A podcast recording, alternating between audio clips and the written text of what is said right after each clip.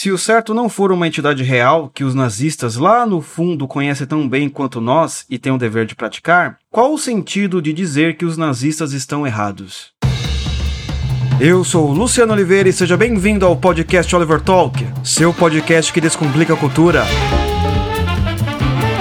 E se prepare para mais um episódio especial feito para você.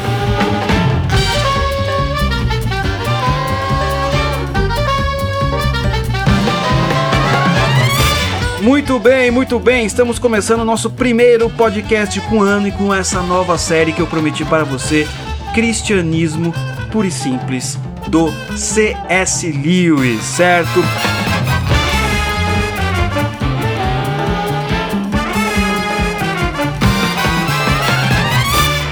Eu espero que você tenha descansado este final de ano, já tenha cumprido as suas promessas de ano novo ou está em cumprimento, correto? Você foi lá no final do ano, prometeu, não, vamos lá, vamos ler mais, vamos emagrecer, vamos começar um trabalho novo, não importa. O importante é que você está aqui para crescer e para ter mais conhecimento e buscar a sabedoria, certo?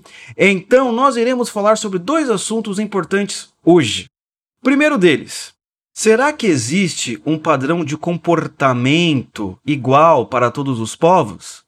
Segundo, será que todos os povos sabem aquilo que é errado?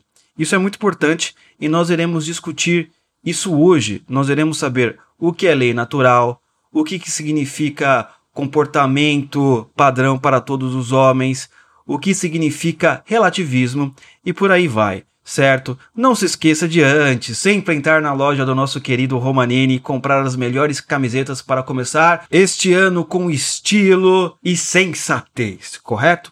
Antes de, de mais nada, eu preciso explicar algumas coisas do autor para você não ficar perdido, certo?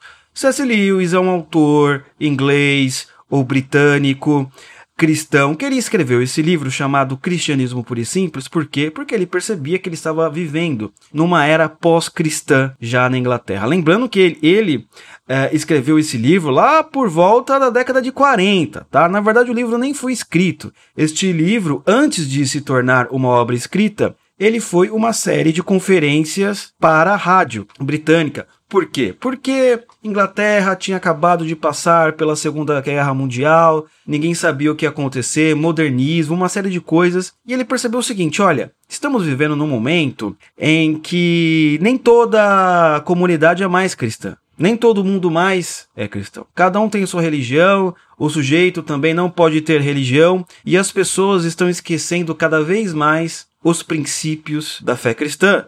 Por exemplo, a sua avó Gertrudes, ela conhece muito mais elementos da fé cristã do que um jovenzinho que entrou na universidade. A sua avó conhece Moisés. Ela é capaz de citar cada um dos dez mandamentos. O jovenzinho universitário ou diplomado, ele vai perguntar: Nossa, quem é Moisés? Do que vocês estão falando? Isso não existe, porque cada vez mais na nossa sociedade este elemento está desaparecendo certo? E eu quero avisar uma coisa muito importante também. Eu vou seguir a risca, não a risca, mas vou me basear muito no livro. O link vai estar aqui na descrição para você comprar. Eu não pretendo é, fazer discussões aqui para saber se são evangélicos, católicos ou ortodoxos são corretos, porque ah, nós iremos explicar aqui os elementos comuns do cristianismo certo? O cristão é o sujeito que divide estes elementos comuns com todas as outras variantes cristãs e por aí vai, né? Você vai chamar de cristão um sujeito que, ah, ele acredita nisso, etc, etc, etc. E normalmente essas divisões começam em alta teologia, tem que explicar teologia, citar autores, essa não é a questão. E a questão aqui também não é nem evangelização, muito pelo contrário, eu só quero também tentar mostrar esses elementos cristãos comuns que foram perdidos através dos séculos, certo? Eu já fiz um podcast sobre briga entre católicos e evangélicos. O nome deste podcast se chama é, O Chuta Santo e o Idólatra. Porque o católico chama o evangélico de chuta santo e o evangélico chama o católico de idólatra. Então eu já discuti essa questão nesse podcast, você pode procurar e lá vai estar muito bem discutido. Então vamos ao assunto que interessa, Luciano. Vamos ao assunto que interessa no que você vai falar hoje. Bem, eu já falei no começo que eu quero apresentar o quê? Dois elementos muito importantes. existe um comportamento digno comum a toda a humanidade. Toda a humanidade sabe aquilo que é errado. Nós precisamos, antes de falar de Jesus Cristo, antes de falar de cristianismo, antes de falar sobre qualquer coisa, nós temos que ver se existe alguma verdade, qualquer verdade que seja, porque é impossível você falar de cristianismo sem falar de verdade. Não é porque a própria religião ela se declara como a religião verdadeira. Então é necessário que nós venhamos a discutir o que é verdade, se existe alguma, se existem pessoas erradas e como fazer. Então, essa vai ser a discussão ou a conversa que eu quero ter com você hoje aqui no Oliver Talk. Então, o primeiro elemento muito importante que eu quero chamar a atenção para você que está ouvindo é o seguinte: todos nós apelamos a um padrão de comportamento. Não importa se seu coleguinha discorda de você sobre qualquer assunto. Quando ele discorda, ele está falando o seguinte: meu amigo, você está errado. O meu padrão de comportamento é certo, a minha verdade é certa. Por aí nós podemos perceber que, em toda a discussão, o que, que as pessoas querem normalmente? Vencer certo? E aqui não importa quem está certo ou quem está errado, eu só quero mostrar para você que existe sim, no fundo do nosso coração, nós queremos provar para as pessoas que existe um padrão de comportamento. Você pode ver o pessoal discutindo política. Um chama o outro de fascista, certo? O outro chama fulano de tal de comunista. O que é isso no final das contas? No final das contas, aqui, no contexto do nosso podcast, é que nós estamos apelando a um padrão de comportamento comum. Olha, se você é fascista, você está indo contra o padrão de comportamento que eu acredito. Ora, se você é comunista, você também está indo contra o padrão de comportamento que eu acredito. Por exemplo, nós estamos tendo agora uma discussão para saber: a vacina é verdadeira ou a vacina é falsa? Não importa qual que é verdadeiro ou qual é o falso. Quando existe essa discussão, existe o que? Olha, existe algo que é certo e algo que é errado. E aí você vai perceber que nós queremos saber o que é certo ou o que é errado. Não importa o que seja, não há?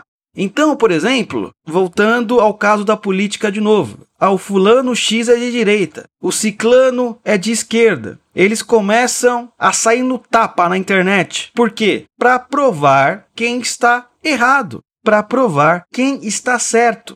No fundo, no fundo, não importa nossa opinião política, nossa opinião científica, nossa opinião moral, nossa religião, muito importante também, o local que nós nascemos, no fundo, nós queremos provar que existe um padrão de comportamento correto e os outros devem seguir. Ah, mas eu não obrigo que os outros sigam o meu padrão de comportamento, não. Tudo bem, mas você também discorda do que o seu coleguinha está fazendo, não é verdade?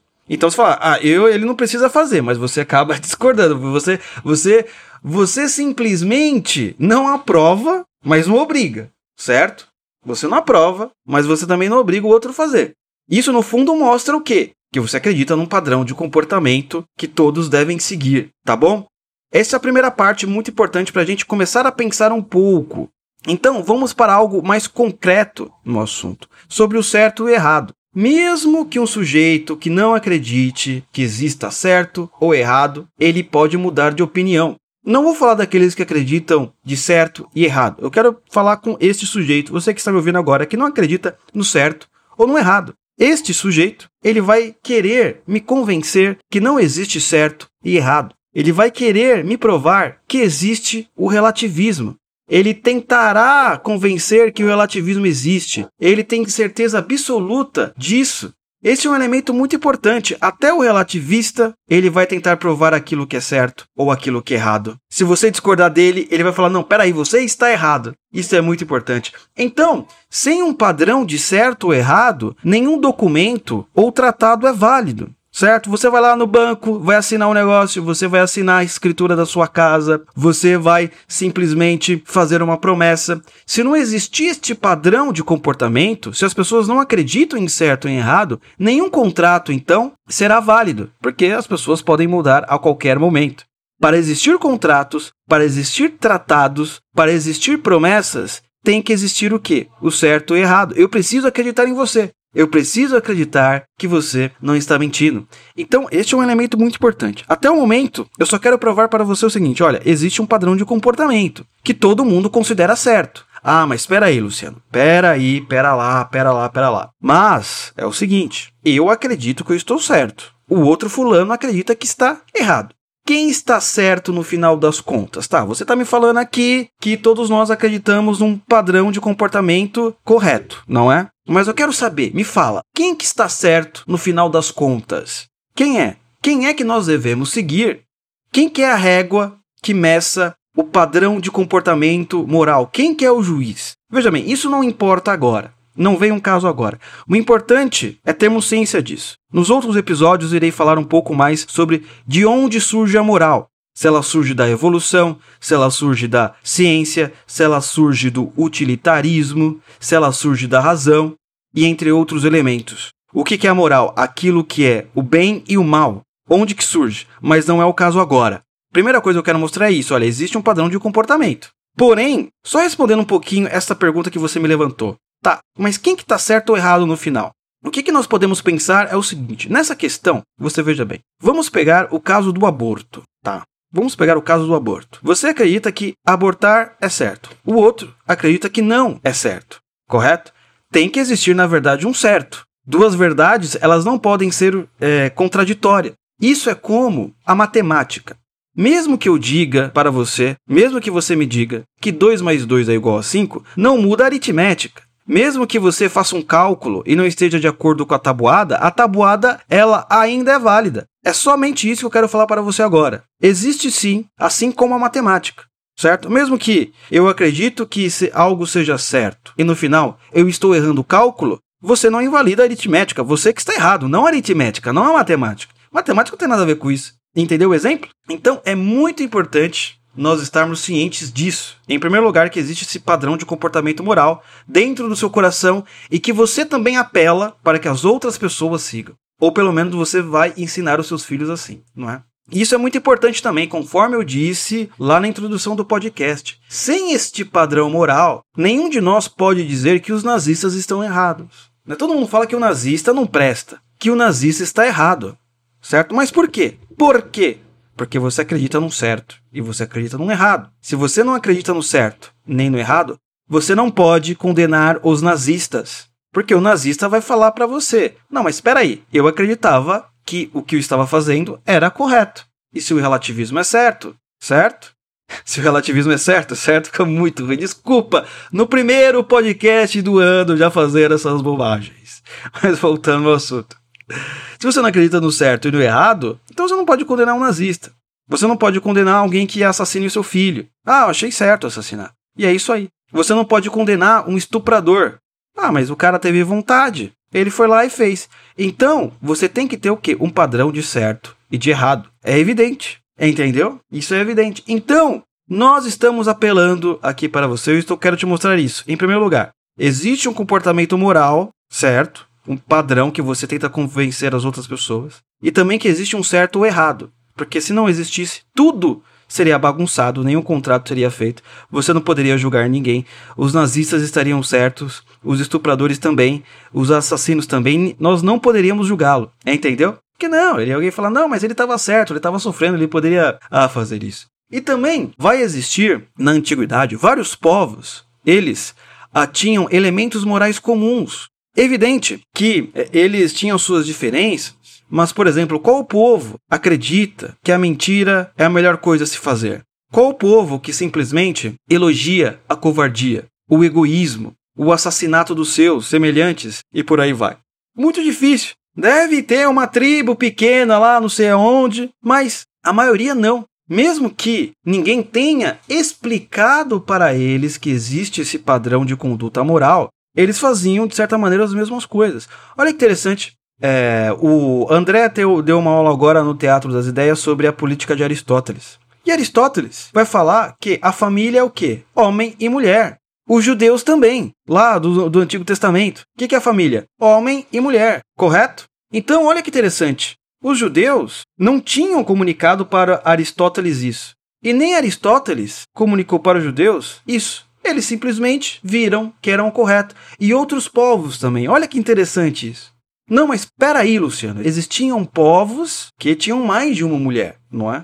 Porém, eu quero dizer algo. É, mesmo entre esses povos, todos concordavam, segundo C.S. Lewis, que você não pode ter qualquer mulher. Não é assim, você não pode chegar tomando. O C.S. Lewis ele fez um trabalho muito interessante chamado A Abolição do Homem, na qual, no final do livro, ele faz uma série de comparações entre todas as religiões da antiguidade e você vai ver lá, olha, essa religião, o budismo, junto com o judaísmo, os babilônicos e os hindus, olha como os mandamentos de todas as religiões são muito parecidos. Meu, o hindu jamais se comunicou com o judeu. O budista, como é que ele sabe que mentira é errado e o judeu também? Eles nunca se encontraram. Então o que acontece? O que Lewis está nos chamando a atenção aí? Olha, existe esse padrão, querendo ou não. E isso ele vai chamar de lei natural. Esta lei natural eu quero explicar para vocês agora. Ela funciona assim. Existem certas leis que regem o nosso mundo. Bem, você já viu falar da lei da gravidade, por exemplo, correto? Ela governa o mundo de tal maneira que simplesmente ninguém precisa lembrar dela. Olha, simplesmente o objeto ele vai em direção ao centro da Terra, certo? É uma lei que todos os seres vivos e inanimados obedecem, querendo ou não. Você não pode desobedecer esta lei, esta lei da física. A lei biológica também não. Você vai se alimentar e você vai crescer, assim como outros seres vivos também crescem certo? É uma outra lei que simplesmente você não consegue desobedecer. Você pode simplesmente não se alimentar e morrer, mas também não se alimentar e falecer é uma outra lei biológica que outros seres vivos também seguem. Então, não adianta. Uma lei biológica vai acontecer com você, você não consegue desobedecê-la. E essa é uma diferença que o nosso amigo aqui, C.S. Lewis, nosso amigo não, muito pelo contrário, o nosso professor, ele vai colocar. Todas essas leis regem os seres vivos do planeta. Porém, a lei natural, o homem é a única que segue e, inclusive, pode desobedecê-la, certo? Esta lei natural seria uma lei de dignidade de comportamento conhecido por todos os povos, conforme eu falei ali no caso da abolição do homem. Olha, como é que o budista, que nunca conheceu o judeu, que recebeu as tábuas do mandamento sabe que falso testemunho, ou melhor, que falso testemunho, dar um testemunho é falso, é errado. Não é verdade? Como é que o babilônico sabe, por exemplo, que se você matar um do seu povo é, sem uma justificativa, é um assassinato, e assassinato é errado? Ele também sabe a mesma coisa que o judeu, que ele talvez nunca conheceu, que o hindu sabe, que o budista lá que vivia há não sei quantos anos, é, lá na antiguidade também, que os gregos também sabiam. Então ele vai chamar isso de lei natural. Está no homem. O homem busca um padrão de comportamento, correto? Esta lei natural, ela inclusive pode ser desobedecida. E a sociedade sabe que essa lei natural pode ser desobedecida. Por isso que muitas vezes coloca-se uma espécie de pena para ela. Então, isso é muito interessante a gente entender como os muitos povos simplesmente não se conheciam e tinham entendimentos parecidos sobre este comportamento digno que o ser humano deve ter, que Lewis vai chamar de lei natural. Este comportamento digno é hoje o que todos nós buscamos, de certa forma. O mundo mudou, não é mais a mesma coisa, certo? É, cada um pode ter as suas ideias sobre o que seja comportamento, sobre o que seja certo ou sobre o que seja errado. Diferente, né? Na antiguidade você tinha é, povos que inteiros que era mais fácil de acreditar numa coisa só, né? Então você olha lá a Idade Média, você olha lá os gregos, o, o Império Romano, era muito mais fácil. Você não tinha muitas religiões, não é? Os povos não tinham uma mistura muito grande. Hoje há mistura de vários povos e várias religiões. Pessoas que também não têm religiões. Porém, como eu disse no começo do podcast, eu quero repetir de novo, tá? Todos nós procuramos, de certa forma, este padrão digno de comportamento. E enchemos o saco de alguém se ele não segue esse padrão digno de comportamento. Ou nós não enchemos o saco, mas não aprovamos. Não importa se você acredita em Deus, se você não acredita, se você é de esquerda, se você é de direita, é de esquina, ângulo de 45 graus, ateu, sei lá o que. Todos nós procuramos este padrão digno do que seja certo ou errado. Então, é muito importante a gente perceber que essa lei natural está em nós na prática do dia a dia. Exatamente. Por quê? Porque existe o pedido de desculpas. Por que existe a justificativa de dizer que alguém está errado? Deus me livre aqui querer te convencer que você é um pecador desgraçado e não mere merece ir para o inferno, tá? Muito pelo contrário, sou tão falho quanto você. Mas eu quero provar o seguinte, que nós pedimos desculpas porque nós sabemos que nós não cumprimos esta lei do comportamento humano de maneira digna. Muito importante. Você tá lá, chegou em casa, seus filhos, eles queriam brincar com você e você estava impaciente, chutou um deles. chutou um pouco exagerado. tá, sei lá, brigou, gritou com um deles, quando não tinha necessidade. Você brigou com a sua esposa, falou mal da sua família e vem lá o bichinho na consciência falar com você. Você vai lá, tem que pedir desculpas e por aí vai. Olha que interessante, é a lei natural agindo. É esta regra, esse padrão de comportamento que está dentro de você, vai fazendo com que você, meu, tô errado, vou tentar esquecer isso daí, vou tentar pedir desculpas ou vou jogar lá no fundo na minha memória. Você fez uma promessa, não é? E promessa sempre foi promessa em qualquer lugar, de qualquer época. As pessoas não podem descumprir promessas. E você não cumpriu, não é verdade? Você se sente, sente mal, o sujeito vai te cobrar e você vai pedir desculpas ou vai tentar fugir ou vai tentar inventar um milhão de desculpas. Ora, essas desculpas, sejam boas ou ruins, não é o ponto agora. O ponto é, tá vendo como esta lei natural está dentro de você? Como ela te rege? Como você se sente culpado? Como você simplesmente quer cumprir os deveres sociais? E não é aquela coisa, por exemplo, aparente, não. Meu, chegar cedo no trabalho, é 8 horas. Eu assinei no contrato que eu chegaria a 8 horas. Você chega atrasado, você se sente mal, você sabe que tá errado, mas você continua chegando, entendeu? Até alguém reclamar. Aí você, não, é porque aconteceu X, Y, Z e não sei o que, e por aí vai. Perceba que somente para o mau comportamento queremos encontrar justificativas. Já notou isso? Para o bom comportamento, você não precisa dizer nada. Você não precisa simplesmente é, inventar uma justificativa. As pessoas sabem que é bom. Mas para o mal, você tem que inventar algo. Para o mau comportamento. Por exemplo, quando a internet quer cancelar alguém, é necessário também um batalhão de justificativa para provar que o outro é mal. Não é sempre assim? Internet quer cancelar um sujeito. Por quê? Porque fulano de tal fez tal coisa. Porque ele não presta, porque é um lixo. Aí ajunta todo mundo para falar mal de alguém. Acha-se um milhão de justificativas. Não é? Por quê? Porque essas pessoas acreditam que há um padrão de comportamento moral e aquele cara que está sendo cancelado, ele a desobedeceu. Olha que interessante. E normalmente é a esquerda que faz muito cancelamento. E justamente a esquerda que não acredita em padrão de comportamento moral, que acredita na relatividade, que acredita que não há certo e errado. E aí você vê que na própria atitude, na própria maneira de agir no dia a dia, na vida, na prática, ele está dizendo, ele está clamando: olha, eu acredito num padrão de comportamento moral e você tem que seguir o meu padrão de comportamento. Você vai me pedir desculpas. Ou você vai sair da vida uh, da internet. Olha, você não pode mais contratar esse fulano porque ele fez coisa errada e por aí vai. Tá vendo como nós acreditamos nesse padrão de comportamento? Todos nós. Não importa quem você seja. E você também pede desculpas quando você não segue este padrão de comportamento. Você, de certa forma, pensa, nossa, eu feri. Não, evidente, você não vai falar que você feriu a lei natural, mas você vai pensar, nossa, é, eu prometi algo e não fiz aquilo. Eu tenho que pedir desculpas. Tratei alguém errado fui egoísta, não fui corajoso e por aí vai. Você vai se sentir é, na necessidade de justificar o seu comportamento que não foi bom perante a sociedade, perante a sua mulher, perante seu marido, perante seja lá quem for, tá? Então, meus amigos, eu quero concluir o podcast da seguinte maneira. Dois assuntos foram tratados aqui. Primeiro, que a humanidade tem certa noção de como se deve se comportar e também tem certa noção que existe um padrão de comportamento. Por quê? Sem este padrão de comportamento, a nossa vida seria impossível. Não existiria contrato. Como é que você vai saber o que é, o que é certo, o que é errado? Como é que você vai saber se um assassino precisa ir para a prisão ou não? Se um estuprador precisa ir para a prisão ou não? Você precisa ter um padrão de certo e errado. E no direito, na filosofia, na teologia, na sociologia, você precisa desses fundamentos de certo e errado para poder simplesmente desenvolver a sua tese. No seu dia a dia, você precisa acreditar no certo e errado para você viver. Se você não acredita que seu amigo, que você acabou de convidar para sair com você, não acredita que lealdade é uma coisa certa, você não o chamaria. Você não quer ninguém que te traia ao seu lado.